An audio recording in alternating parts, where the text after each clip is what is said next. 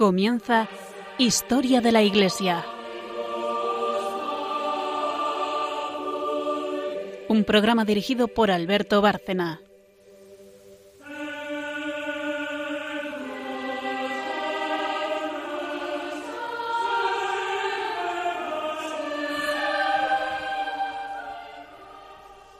Un día más, buenas noches, oyentes de Radio María y de este programa Historia de la Iglesia.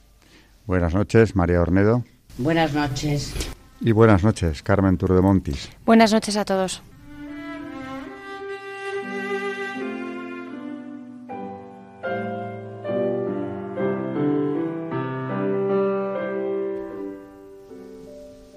Hoy vamos a hablar del periodo de entreguerras, los totalitarismos que surgen en Europa eh, precisamente en este periodo, entre las dos guerras mundiales, enlazando con el programa anterior en el que veíamos precisamente la caída del imperio austrohúngaro y, y algo de su significado en la parte histórica. Eh, como santo o santa de historia de la Iglesia, Carmen nos trae hoy una mártir, una mártir española del siglo XX. Eh, y en magisterio, María seguirá en la tercera parte, en la tercera sección, con la gracia, de la que, como ya dijimos el último día, eh, hay tanto que decir, tantísimo de lo que hablar y tantas ideas que nos sugiere precisamente ese tema.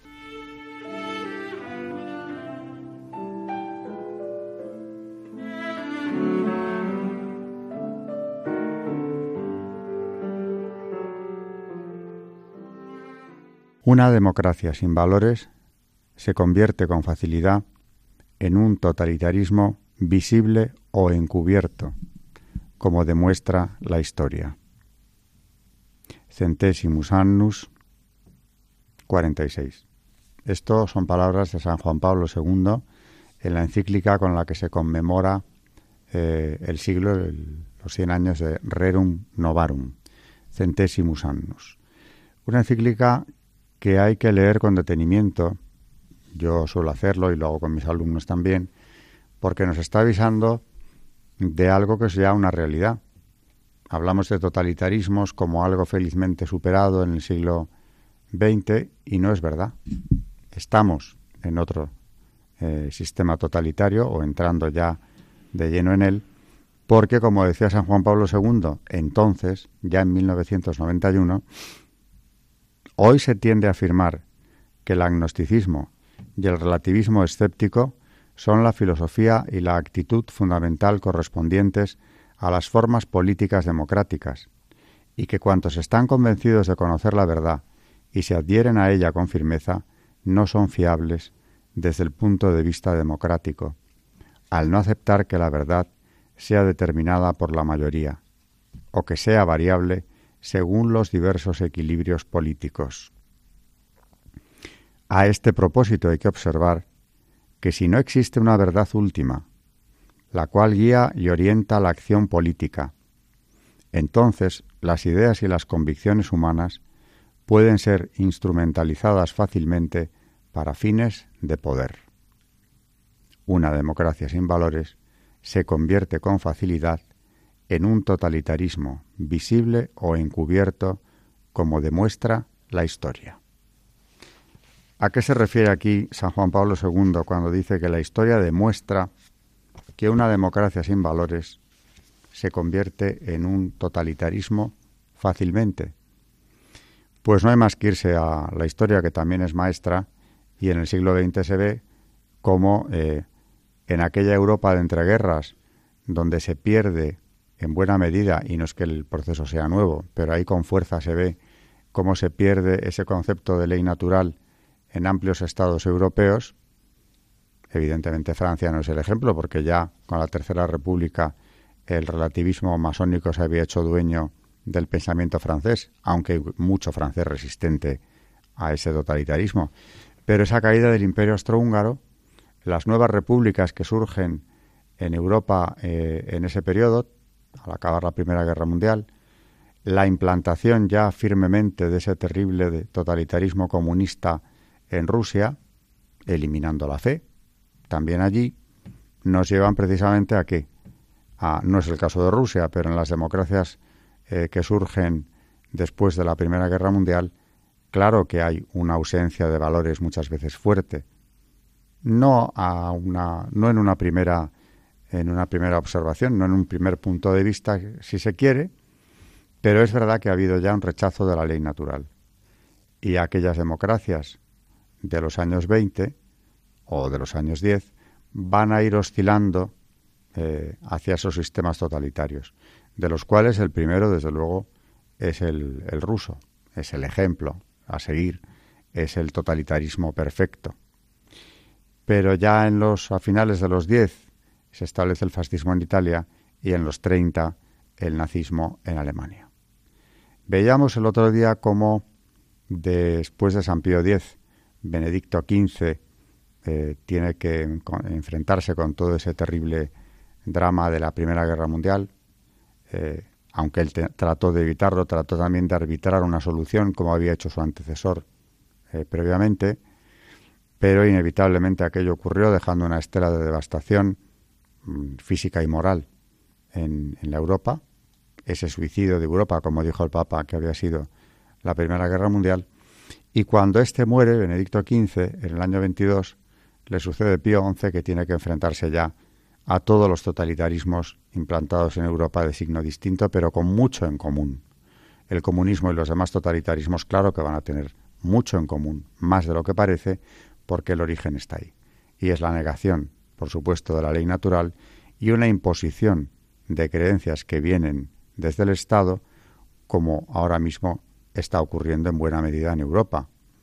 Eso de que una democracia sin valores se convierte en un totalitarismo visible o encubierto, como decía Juan Pablo II, es una verdad que ya estamos tocando muy de cerca. Eh, hace unas semanas ya, hablando de totalitarismos, trajimos al programa la encíclica Divini Redemptoris, condena del comunismo en la cual Pío XI hablaba de la feroz persecución que estaban sufriendo en España los sacerdotes. Pero por esa misma época, en el año 1937, publica también la encíclica que condena el, nazismo, el régimen nacional socialista, Mit brennender Sorge, que se publicó, por cierto, gracias a, la audacia, el heroísmo de muchos católicos que la introdujeron eh, clandestinamente en Alemania para que pudiera leerse el Domingo de Ramos de aquel año juntos y a la vez, porque evidentemente el régimen impediría que después de ese día se le diera difusión. ¿Qué significó Mit Brennender Sorge, Carmen, en, en, el panorama europeo entonces? Para empezar, la traducción del título, que es con ardiente preocupación, que ya mm. expone un poco el motivo de la, de la encíclica, y me parece muy interesante subrayar porque mm, al principio, eh, nada más, eh, el, principio de la encíclica empieza con este párrafo que os voy a leer. Mm, cuando nos venerables hermanos en el verano de 1933, a instancia del gobierno del Reich, aceptamos el reanudar las gestiones para un concordato, está aquí dando los motivos de por qué se firmó y como y, ahora vemos lo que dice. Tuvimos por móvil la obligada solicitud de tutelar la libertad de la misión salvadora de la Iglesia Alemania y de asegurar la salvación de las almas a ellas confiadas. Nos determinamos entonces, no sin una propia violencia, a no negar nuestro consentimiento. Queríamos ahorrar a nuestros fieles, a nuestros hijos y a nuestras hijas de Alemania las situaciones violentas y las tribulaciones. Así vemos por qué el Vaticano no tuvo más remedio que aceptar el concordato con la Alemania de Hitler, pero pese a ello, Pío XI dejó claro que no lo hizo sin su descontento y sin una propia violencia. Pero los sucesos que van a pasar cuatro años de, que, que acaecerían entre 1933 y 1937 hicieron que el pontífice se arrepintiera amargamente de la firma del concordato y además alertar a los católicos alemanes del peligro que entrañaba escuchar a aquellos, y ahora citamos la encíclica, que esparcieron la cizaña de la desconfianza, del descontento, de la discordia, del odio, de la difamación, de la hostilidad profunda es decir, del régimen nazi y su ideología. En estos años, además, se había puesto de manifiesto un hecho que ya se preveía antes del ascenso al poder del partido nazi, que el régimen nacionalsocialista atentaba profundamente contra la libertad de la persona. Las constantes detenciones de opositores políticos, la imposición de un pensamiento único y unas leyes raciales contra los judíos basadas en la discriminación, el odio y la mentira, llevaron al Papa Pío XI a pronunciarse absolutamente en contra del Reich alemán, ante el silencio, en cambio, de la Sociedad de las Naciones y de las potencias vencedoras de la Gran Guerra. Pío XI criticaba la falsedad y lo pernicioso de las doctrinas nazis. Hacía hincapié en la importancia de que los católicos alemanes tuvieran genuina fe en Dios, en Jesucristo, en la Iglesia y en el Papa. Tacha, además, citando la encíclica de adulteración de nociones y términos sagrados a la propaganda nazi, reafirmando el orden moral y la doctrina cristiana y reconoce el derecho natural que Dios ha dado a todos los hombres. Tras esto, eh, continuamos con la encíclica, el pontífice se dirige de manera específica a cada conjunto católico de Alemania, empezando curiosamente por los jóvenes, a los que les dice eh, y les advierte que habla mucho de la grandeza heroica, contraponiéndola osada y falsamente a la humildad, a la humildad y a la paciencia evangélica, aun siendo consciente el pontífice del difícil ambiente de las organizaciones obligatorias del Estado y terminando con los seglares, las familias urgiendo a los padres católicos a que alejaran a sus hijos de las doctrinas nazis, asegurándoles que ninguno de los que hoy oprimen vuestro derecho a la educación y pretenden sustituiros en vuestros deberes de educadores podrá responder por vosotros al juez eterno alertando de un problema que no debería parecer tan extraño en la actualidad, donde el Estado sigue queriendo imponer doctrinas, como decíamos antes, eh, arbitrarias y temporales que muchos, pues eso, ya sabemos a qué, a qué nos llevan. Una frase que podría englobar finalmente el objetivo de esta encíclica y que además puede ser recurrente para tiempos posteriores y casi profética además, podríamos decir, es la que sigue. Dice, en su necio afán de ridiculizar la humildad cristiana como una degradación de sí mismo y como una actitud cobarde, la repugnante soberbia de estos innovadores, los nazis, no consigue más que hacerse ella misma ridícula. El grito del Papa Pío XI contra el régimen nazi y contra su ideología no obtuvo respuesta por parte de estos ni réplica alguna por el resto de naciones. El Papa y los católicos no fueron escuchados. Las potencias democráticas no harían nada hasta que las acciones del gobierno de Hitler no tomaran un camino sin retorno unos meses después, cuando evidentemente se invade Polonia en el 39. Es, eh, es muy significativo, como, como ha dicho Carmen, que quizá la primera voz que se alzó en Europa claramente contra el régimen porque hasta las democracias occidentales habían estado esperando a ver qué ocurría, condenaban la expansión de Hitler puntualmente, pero bueno, guardaban una actitud eh, expectante y desde luego no declara condena, como mucho de la expansión eh, militar, de las conquistas de Hitler nada más. Y es curioso, digo, que sea el Papa el que alerta, en primer lugar, de otros peligros inherentes a ese régimen, como lo había hecho hablando de los otros sistemas totalitarios también. Eh, en esta encíclica, entre otras razones, aparte de la violación de los derechos, eh, aparte de la, eh, del secuestro de la educación de los jóvenes, de la propaganda terrible a la que estaban sometidos en Alemania, habla de una nueva religión que está cuajando por parte de este régimen con la adoración hacia los líderes, hacia el Estado y sus representantes, y también un cierto panteísmo que ya se veía eh, dentro del mismo régimen. Y es curioso ahora que hablamos de cómo se puede extrapolar a la situación actual, evidentemente salvando las instancias y dado que estamos como iniciando ese proceso, eh, de nuevo ese nuevo brote de panteísmo que aparece en, el mundo actual en Occidente, más o menos camuflado, como también lo estaba en la Alemania nazi, pero que está ahí.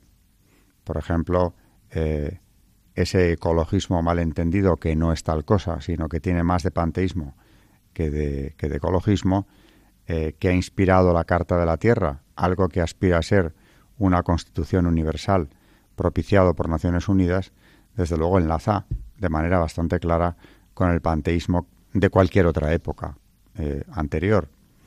Y en cuanto a las libertades individuales, pues desde luego eh, vemos en Occidente como quien se salga del marco de lo políticamente correcto, en Europa de manera muy concreta, puede enfrentarse a muy graves sanciones, con suspensión de las libertades incluso de expresión, de prensa, etcétera, etcétera, que se ven amenazadas eh, en un proceso que esperemos que no llegue a consumarse, pero en el que hay ya señales más que, más que alarmantes de que estamos entrando. Cuando San Juan Pablo II en el 91 decía lo que acabo de leer, una democracia sin valores se convierte fácilmente en un totalitarismo visible o encubierto, es porque está avisando de algo que ya ocurría, porque en la misma encíclica, como también he leído, dice que quien se adhiere a la verdad no resulta fiable en el 91, desde un punto de vista democrático, por entenderse que la actitud propia del demócrata sea el escepticismo agnóstico. En eso estábamos ya a principios de los 90. Ahora mismo esta situación se ha hecho muchísimo más clara y claro, esto ha servido, esa corrección política, para callar las bocas de tantos católicos que no se atreven a decir que lo son. De manera que ese totalitarismo se va adueñando de Occidente de una forma preocupante, desde luego. Eh, en cuanto a la parte histórica, esto sería lo más destacable. Hay mucho más que, que decir, pero vamos a hacer una pausa porque tenemos mucho que hablar de magisterio también y Carmen nos trae la santa del día, que, si no me equivoco por lo que creo, es una santa mártir de otro régimen totalitarista, totalitario, que no era el, el nazi, ni mucho menos, y que se adueñó de España eh, también en esa misma década de los 30, durante la Guerra Civil.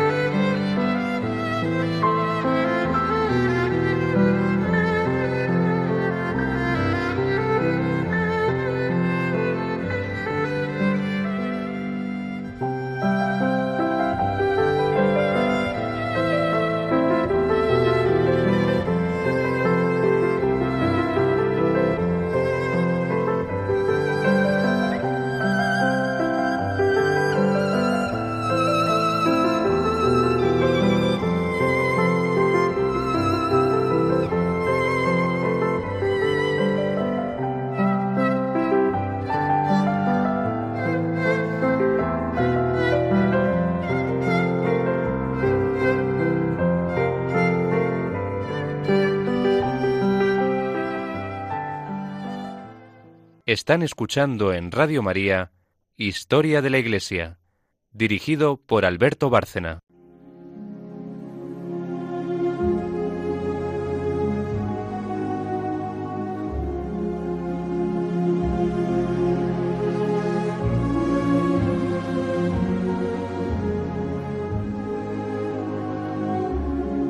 Santos en la historia de la Iglesia.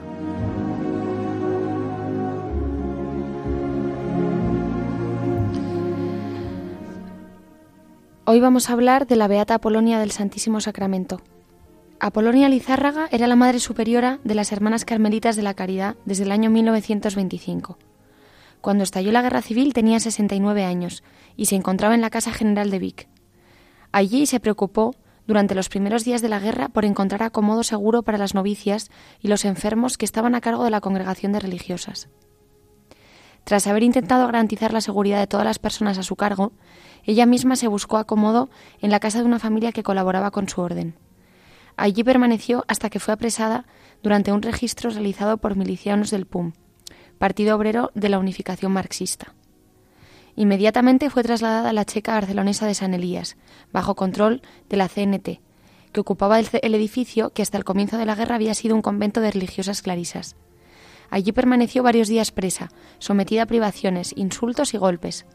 Finalmente, el 8 de septiembre, uno de los responsables de la cárcel, apodado el Jorobado, en compañía de otros tres milicianos, la trasladaron al patio central.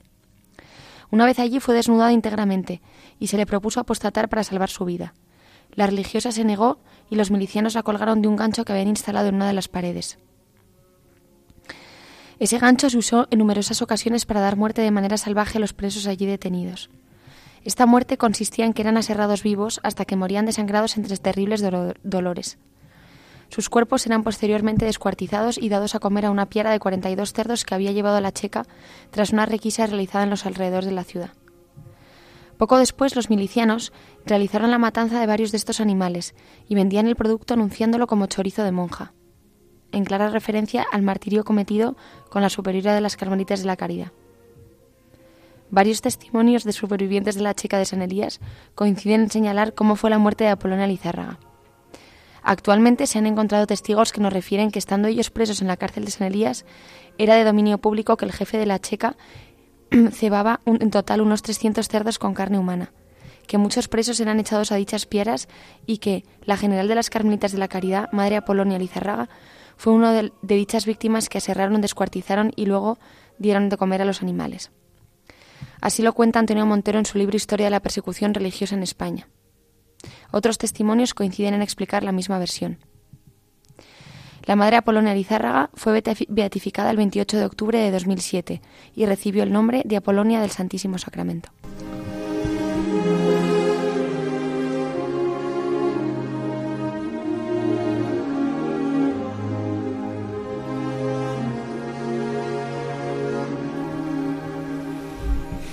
Otro testigo de la fe, eh, la beata Apolonia, que, que muere víctima, bueno, del odio a Cristo, eh, que hemos venido reflejando en este programa durante años, ese odio que ha llevado a matar a tantos cristianos, pero que en el siglo XX se cebó de forma muy especial eh, con el clero católico. Aquí en España, como comentábamos el día que trajimos Divini Redemptoris, y salieron aquí a relucir las palabras de Pío XI, hablando de lo que estaba ocurriendo en España, de la persecución que él calificaba de feroz y oyendo, desde luego, relatos como el que Carmen acaba de traer aquí, se comprende que lo fue. Aunque es verdad que con los sacerdotes, como decía el propio Papa, la muerte que se les, día, que se les daba normalmente en esta persecución solía tener ese, ese rasgo de ferocidad verdaderamente atroz, como movida por una fuerza preternatural de manera muy clara. Esto mismo que acaba de leer parece algo increíble que ocurriese en un país europeo en el siglo XX, pero no es un relato aislado ni, ni tampoco es quizá el peor en cuanto a crueldad que hemos podido llegar a conocer. Pasamos a, a la tercera sección. Volvemos a, a hablar de la gracia, si no me equivoco, María.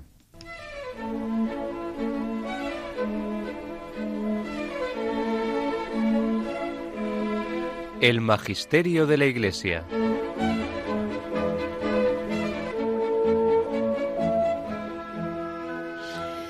Seguimos con la gracia santificante y nos habíamos quedado en el punto del Catecismo 1999 y vamos con el 2000, que dice, la gracia santificante es un don habitual, una disposición estable y sobrenatural que perfecciona al alma para hacerla capaz de vivir con Dios, de obrar por su amor.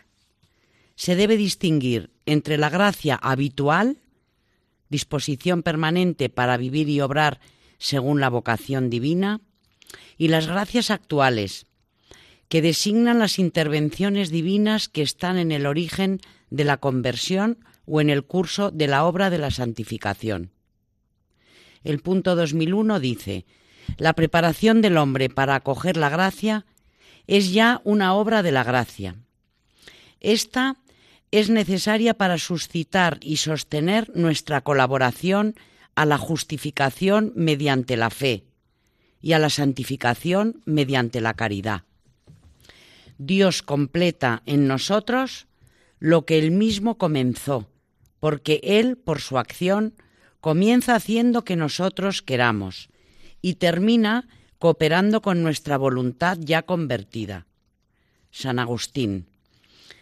Dice este texto de San Agustín, ciertamente nosotros trabajamos también, pero no hacemos más que trabajar con Dios que trabaja, porque su misericordia se nos adelantó para que fuésemos curados. Nos sigue todavía para que una vez sanados seamos vivificados. Se nos adelanta para que seamos llamados. Nos sigue para que seamos glorificados. Se nos adelanta para que vivamos según la piedad. Nos sigue para que vivamos por siempre con Dios, pues sin Él no podemos hacer nada. El punto 2002 dice, La libre iniciativa de Dios exige la respuesta libre del hombre, porque Dios creó al hombre a su imagen concediéndole con la libertad el poder de conocerle y amarle. El alma solo libremente entra en la comunión del amor. Dios toca inmediatamente y mueve directamente el corazón del hombre. Puso en el hombre una aspiración a la verdad y al bien que sólo Él puede colmar. Las promesas de la vida eterna responden por encima de toda esperanza a esta aspiración. Y cita otro texto de San Agustín.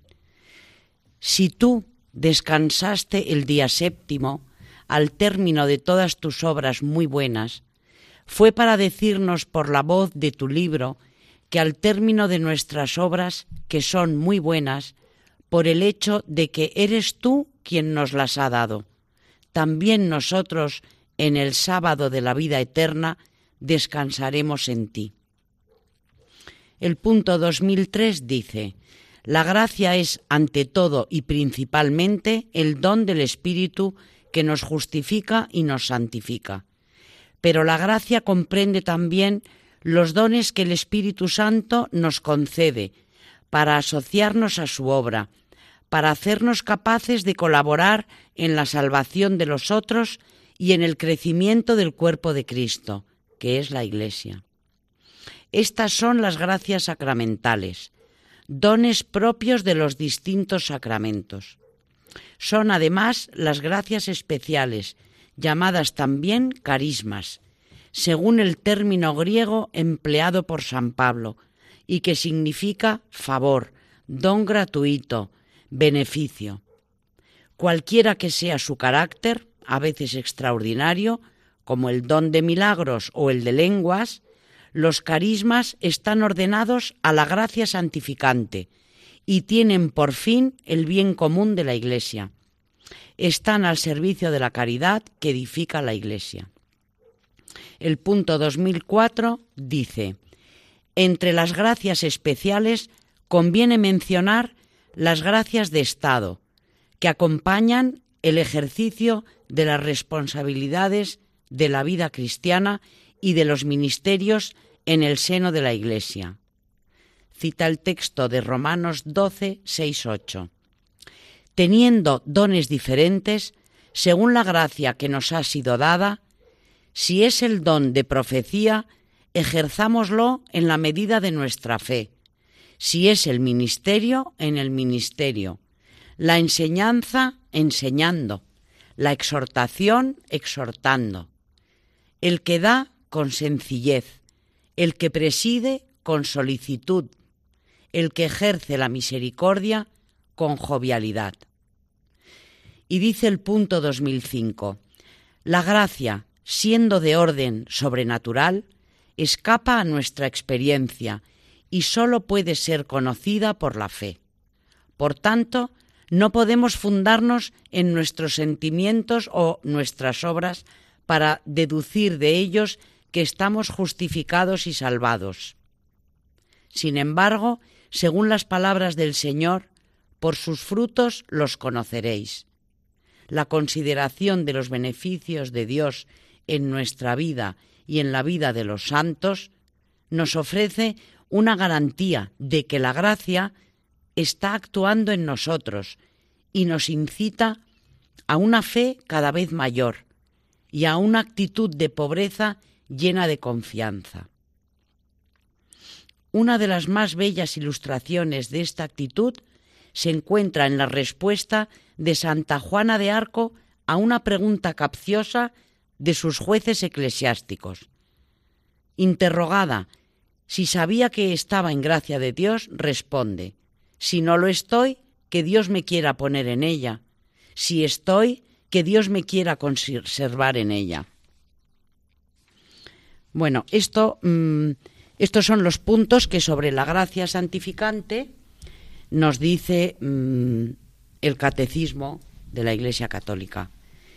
Aparte de esto, he traído, mm, igual que el último programa, trajimos al cardenal Mercier hablando en una conferencia sobre la gracia santificante, hoy he traído una meditación que en un libro de meditaciones de el padre Gabriel de Santa María Magdalena, que se llama Intimidad Divina, habla mucho sobre este tema de la gracia.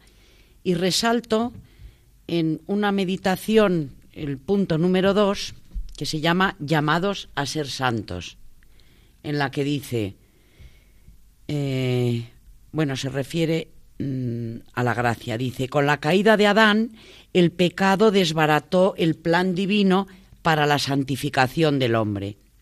Nuestros primeros padres, criados a imagen y semejanza de Dios, colocados en un estado de gracia y de justicia, elevados a la dignidad de hijos de Dios, se hundieron en un abismo de miseria, arrastrando consigo a todo el género humano.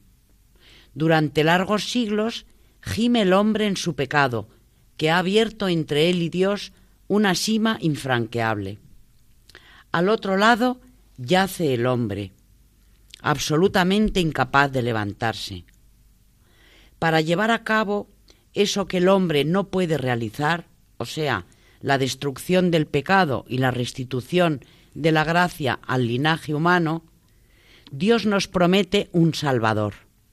La promesa hecha y renovada a través de los siglos no se limita al pueblo de Israel, sino que interesa a la humanidad entera. Ya Isaías lo había entrevisto. Vendrán muchedumbres de pueblos diciendo, Venid y subamos al monte de Yahvé, a la casa del Dios de Jacob, y él nos enseñará sus caminos.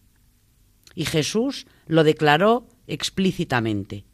Os digo que del oriente y del occidente vendrán muchos y se sentarán a la mesa con Abraham, Isaac y Jacob en el reino de los cielos. Mateo 8:11. Jesús ha venido a salvar a todos los pueblos y a llevarlos a la mesa de su Padre en el reino de los cielos. Dios quiere que todos los hombres sean salvos y vengan al conocimiento de la verdad. Y para que todos se salven, ha dado a su unigénito Hijo, para que todo el que crea en Él no perezca, sino que tenga vida eterna. Juan 3:16.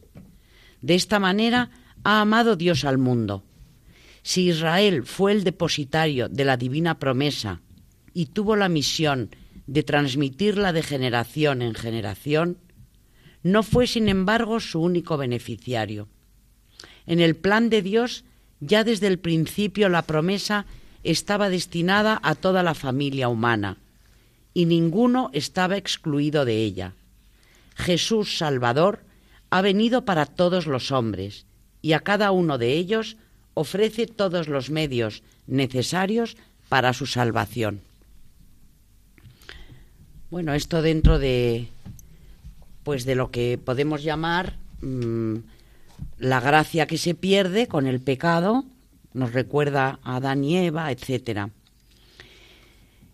Eh, dentro de mm, la descripción de lo que es la gracia, tenemos eh, bueno, yo he traído de cuando estudié teología espiritual de don José María Iraburu, un texto en el cual nos habla de la gracia y dice así, la gracia en la Biblia. La Sagrada Escritura es la revelación del amor de Dios a los hombres. Amor que se expresa en términos de fidelidad, misericordia, promesa generosa Salmo cita el Salmo 76 del 9 al 10 y luego Isaías 49, 14, 16. La palabra griega charis, traducida al latín por gratia, es la que en el Nuevo Testamento significa con más frecuencia ese favor divino, esa benevolencia gratuita y misericordiosa de Dios hacia los hombres, que se nos ha manifestado y comunicado en Jesucristo. La gracia es un estado de vida, de vida nueva y sobrenatural recibida de Dios como don. El Padre nos ha hecho gratos en su amado. Efesios 1, 6 y 2 Corintios 8, 9. Ella nos libra del pecado y nos da la filiación divina. Pero es también una energía divina que ilumina y mueve poderosamente al hombre. Por ella podemos negar el pecado del mundo y vivir santamente. Por ella Cristo nos asiste, comunicándonos sobreabundantemente su espíritu. En la gracia nuestra debilidad se hace fuerza. 2 Corintios 12, 9, 10 o Filipenses 4, 13. Ella es también una energía estable que potencia para ciertas misiones y ministerios. Ahora nos habla de la gracia santificante. La gracia es una cualidad sobrenatural inherente a nuestra alma, que en Cristo y por la comunicación del Espíritu Santo nos da una participación física y formal, aunque análoga y accidental, de la misma naturaleza de Dios. Consideremos separadamente algunos aspectos de este misterio. Gracia increada y gracia creada. La primera es Dios mismo, en cuanto que se nos autocomunica por amor y habita en nosotros como en un templo. La gracia creada, en cambio, es un don creado, físico, permanente, que Dios nos concede y que sobrenaturaliza nuestra naturaleza humana. La gracia increada, Dios en nosotros, es siempre la fuente única de la gracia creada, y sin esta la inhabitación es imposible. Por eso son inseparables como se expresa en la liturgia. Señor, tú que te complaces en habitar en los limpios y sinceros de corazón, concédenos vivir de tal modo la vida de la gracia que merezcamos tenerte siempre con nosotros. La gracia es vida en Cristo. Tenemos acceso a la vida de la gracia si nos unimos a Cristo y permanecemos en Él. Juan 15, del 1 al 8, y 1 Corintios 12, 12. Cristo, en cuanto hombre, está lleno de gracia y de verdad y de su plenitud recibimos todos. Juan 1, 14, 16. Santo Tomás enseña que el alma de Cristo poseyó la gracia en toda su plenitud. Esta eminencia de su gracia es la que le capacita para comunicar su gracia a los demás. En ello consiste precisamente la gracia capital. Por tanto, es esencialmente la misma gracia personal que justifica el alma de Cristo y la gracia que le pertenece como cabeza de la Iglesia y principio justificador de los demás. Esta es la sagrada humanidad de Jesucristo. Por tanto, toda la humanidad de Cristo, tanto su alma como su cuerpo, influye en los hombres, en sus almas y en sus cuerpos, principalmente en sus almas y secundariamente en sus cuerpos. La gracia es un don creado por el que Dios sana y eleva al hombre a una vida sobrenatural. Es don creado, sobrenaturalmente producido por Dios, distinto de las personas divinas que habitan en el justo. Es gracia sanante, que cura al hombre del pecado, y elevante, que implica un cambio cualitativo y ascendente, un paso de la vida meramente natural a la sobrenatural, un cambio no sólo en el obrar, sino antes y también en el ser. Cedamos de nuevo la palabra a Santo Tomás. La voluntad humana se mueve por el bien que preexiste en las cosas, y así las ama en la medida en que aprecia en ellas el bien. De ahí que el amor del hombre no produce totalmente la bondad de la cosa, sino que la presume en parte o en todo. En cambio, el amor de Dios produce todo el bien que hay en la criatura. Ahora bien, en Dios hay un amor común, el de la creación, por el que ama todo lo que existe. Sabiduría 11:25. Y en razón de ese amor da Dios el ser natural a las cosas creadas. Y hay también en él otro amor especial, el de la gracia, por el que levanta la criatura racional por encima de su naturaleza, para que participe en el bien divino. Cuando se dice simplemente que Dios ama a alguien, nos referimos a esta clase de amor, pues en él Dios puramente quiere para la criatura el bien eterno, que es él mismo. Así pues, al decir que el hombre posee la gracia, la gracia de Dios, decimos que hay en el hombre algo sobrenatural procedente de Dios. Oyéndote pensaba en otra encíclica de San Juan Pablo II, Familiaris Consortio, donde habla del sacramento del matrimonio y dice del mismo sacramento que asume la realidad humana del amor conyugal y capacita y compromete a los esposos y a los padres cristianos a vivir su vocación de laicos la dimensión natural de su amor es constantemente purificada, consolidada y elevada por la gracia sacramental. Esto lo encontramos en Familiares Consortio 47. Es decir, esa gracia asiste eh, a quien la recibe para vivir sus obligaciones de Estado.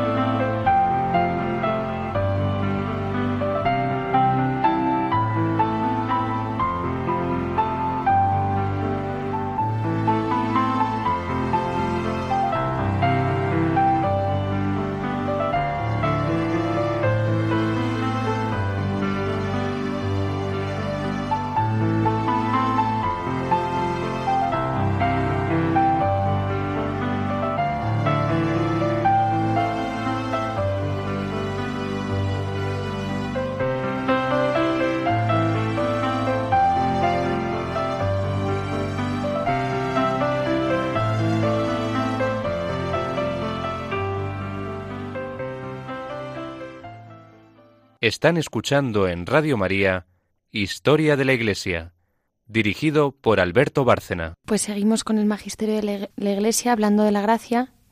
Nos queda por último la gracia santificante, que es inherente al alma y de verdad renueva interiormente al hombre, destruyendo en él realmente el mal del pecado. Lutero decía que el hombre pecador, al recibir la gracia, recibió una justificación externa meramente declarativa, como si el hombre, continuando pecador, fuera cubierto por el manto de la misericordia de Cristo, y fuese así declarado justo ante Dios. Pero no es esta la fe de la Iglesia. Dios no declara a nadie justo sin hacerlo justo al mismo tiempo, pues su palabra, Jesucristo, es verdadera y eficaz para santificar.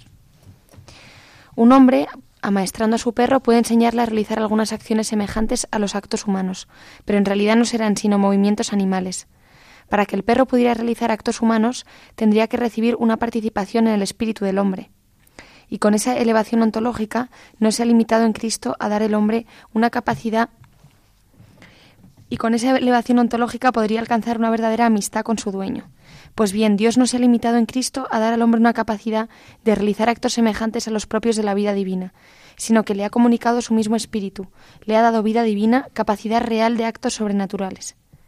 Nótese que si la gracia de Cristo no diera tanto al hombre, entonces los actos del cristiano o serían naturales y no tendrían proporción al fin sobrenatural del hombre, o serían sobrenaturales, pero en forma totalmente pasiva, sin ser realmente actos humanos, pues no procederían de un hábito operativo realmente inherente al hombre. Hay que creer de verdad que Dios, por la gracia de Cristo, ha hecho una criatura nueva, ha recreado hombres nuevos, celestiales, Corintios, eh, Corintios 1, perdón, que son los cristianos. La gracia nos hace hijos de Dios. Ved qué amor nos ha mostrado el Padre, que seamos llamados hijos de Dios y lo seamos. El Padre por Cristo nos comunica el Espíritu Santo que nos hace hijos en el, en el Hijo.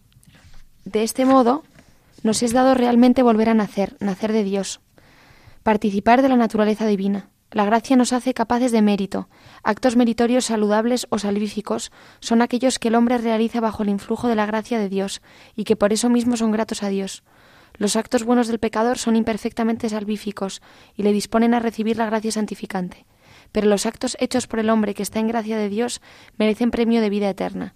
Y es que se considera el precio de sus obras según la dignidad de la gracia, por la cual el hombre, hecho según la dignidad, hecho consorte de la naturaleza divina, es adoptado como hijo de Dios, al cual se debe la herencia por el mismo derecho nacido de la adopción, según aquello de si somos hijos, también herederos. Hablando de, Lutero hace poco, precisamente me comentaba María que su visión de la justificación, que todo lo basaba en la fe porque somos corrupción nada más y por lo tanto no somos libres, nuestra razón no es fiable porque es la prostituta del diablo inclusive, eh, las obras no son eficaces para la salvación en Lutero. Y aquí, en cambio, según vemos en el Magisterio, Claro que lo son. Son actos que pueden ser salvíficos cuando son buenas obras y naturalmente que podemos realizarlos. Los podemos realizar con la gracia de Dios.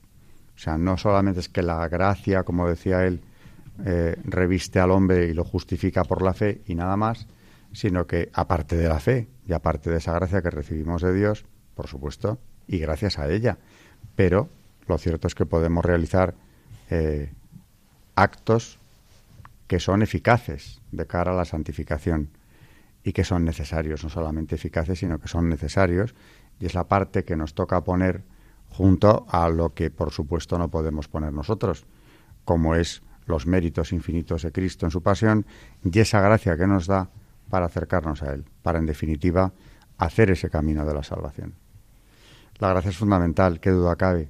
Eh, sin ella no podríamos mm, ni vivir ni desde luego eh, merecer ni justificarnos en este mundo.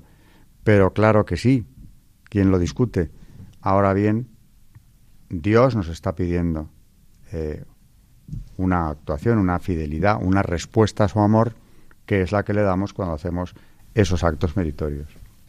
Exactamente. Porque además hay, creo que en eso, bueno, hay, hay gente que tiene dudas de esto, ¿no? Si no, si no tenemos obras, mm, son las que, las que nos van a, dar el final, al final de nuestra vida, las que nos van a dar el veredicto, ¿no? Nuestras obras. Eso desde luego. No solo ellas, que duda cabe, pero ellas forman parte de eso. Según el Concilio de Trento, aunque ahora se quiera discutir y surgen voces que argumentan, pues en una dirección luterana, por supuesto, incluso dentro del catolicismo, que bueno, estamos salvados por la gracia, los méritos de Cristo y la fe. Bueno, pues cuidado, porque no nos olvidemos que Dios nos pide una, una respuesta a esa gracia, a esa salvación, a todos esos méritos eh, y que por eso somos libres, somos libres porque somos también imagen de Él. Y por muy perjudicados que hayamos quedado por el pecado, por muy dañados en nuestra naturaleza humana, no lo es tanto que no podamos realizar esas obras meritorias. Sobre todo con la ayuda de Dios, Claro. no, no por nuestro esfuerzo. No, no, para eso están los sacramentos también, claro. Hemos llegado al final de, de otro programa de Historia de la Iglesia, eh, así que nos despedimos. Buenas noches, María Ornedo. Buenas noches y muchas gracias. Buenas noches, Carmen Turo de Montis. Buenas noches y gracias. Y buenas noches a todos nuestros oyentes de Radio María, aquí en Historia de la Iglesia.